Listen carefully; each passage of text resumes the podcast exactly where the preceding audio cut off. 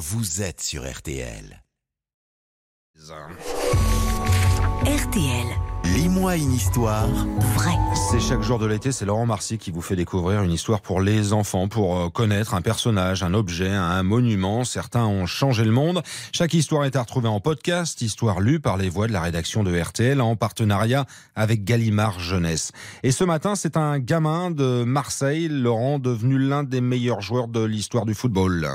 Un dribbleur historique, grand prince des roulettes et des passements de jambes, Zinedine Zidane est doté d'une technique hors du commun. Sans doute un des meilleurs milieux offensifs, comme le disent les spécialistes de tous les temps. Zinedine Zidane est un jeune joueur âgé de seulement 20 ans. Sa marge de progression est énorme. Ballon d'or en 1998, après avoir marqué deux fois de la tête, tu t'en souviens peut-être, lors d'une finale de Coupe du Monde. But But de la France Et c'est c'est Zidane Ce coup de tête au premier poteau de Zidane Il est un joueur et un homme atypique qui a toujours préféré les chemins de traverse au confort de la célébrité. Gagné par le mérite, toujours. C'était, ouais. C'était comme, euh, comme au premier jour, en fait. C'est aussi pour ça qu'il a été et est encore un exemple pour beaucoup.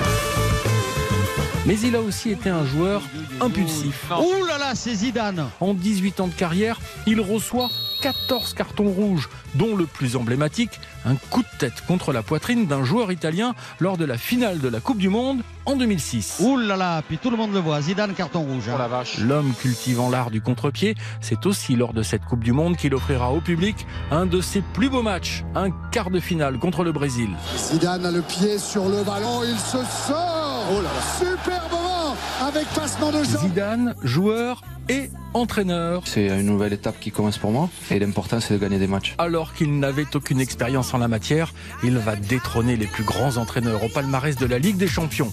Au-delà des performances sportives, Yazid, comme le surnomment ses proches, est encore aujourd'hui adoré par tous.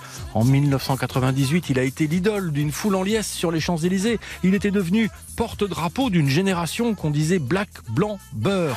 Je crois qu'après avoir vu ça, on peut mourir tranquille. Un modèle de réussite pour beaucoup.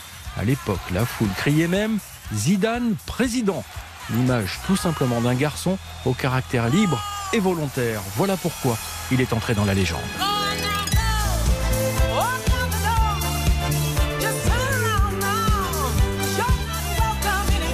Zizou dans Lis-moi une histoire vraie. Merci Laurent Marsic, histoire tirée des collections BAM et les grandes vies aux éditions Gallimard Jeunesse est à retrouver en ligne sur rtl.fr.